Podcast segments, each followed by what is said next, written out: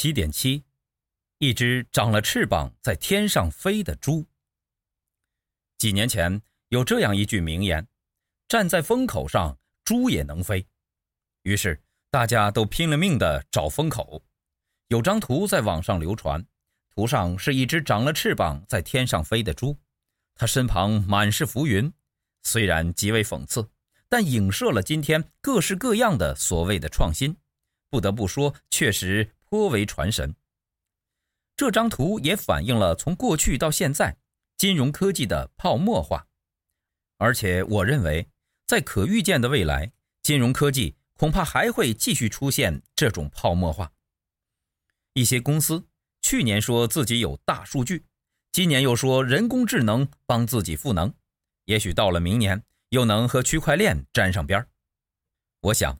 若真有技术背景支持，便是好的；如果是为得到市场关注和风投青睐而采取的宣传手段，那么这些公司想不泡沫化都很难。在泡沫化危机中，往往也蕴藏着机会。不过，唯有认清并戳破泡沫，这个机会才是真的。这两年，互联网金融向金融科技方向发展，随之而起的是各种各样。想为金融保险赋能的科技概念，“赋能”一词被经常提及。阿里巴巴强调要赋能中小公司，腾讯的格局观是连接一切，赋能于人。京东则发布零售赋能新战略。当然，科技带给线下渠道与业务的影响不容小觑。例如，当公司或客户利用各种新技术来降低交易成本，或提升产能效益时，这个过程创造了价值，这是基于功能的赋能，如图七杠一所示。图七杠一，需求的价值要素。满足功能类需求的价值要素包括：省时、简化、赚钱、降低风险、组织、整合、连结、省力、省心、降低成本、质量。多样化、感官魅力、信息。满足情感类需求的价值要素包括：健康、疗愈、娱乐、吸引力、渠道、减少焦虑、奖励、怀旧、美学、象征。满足改变生活类需求的价值要素包括：希望、自我实现、动机、传家宝、归属。满足社会影响类需求的价值要素包括自我超越。不过，对金融保险而言，只是降低交易成本、提升产能效益的赋能，并不能创造蓝海。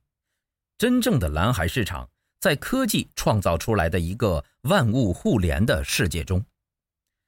与其他行业不同，在金融保险的数字世界中，硬件的重要性被弱化。取而代之的是软件和服务，供需之间去中介化，实现端对端的数据直连。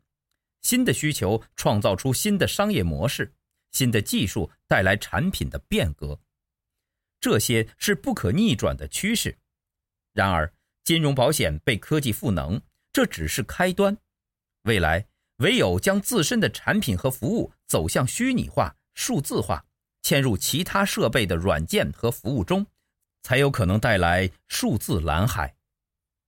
从金融保险角度看，你也许会对我所描述的愿景存疑，这没有关系，因为每个人对未来都有自己的理解和想象。有趣的是，过去五年来，我和科技界的朋友持续交流，这个思路倒也获得了不少认同。不过，他们也经常困惑，不知道除了赋能。科技还能为金融保险做些什么，以及金融保险可以为科技带来什么？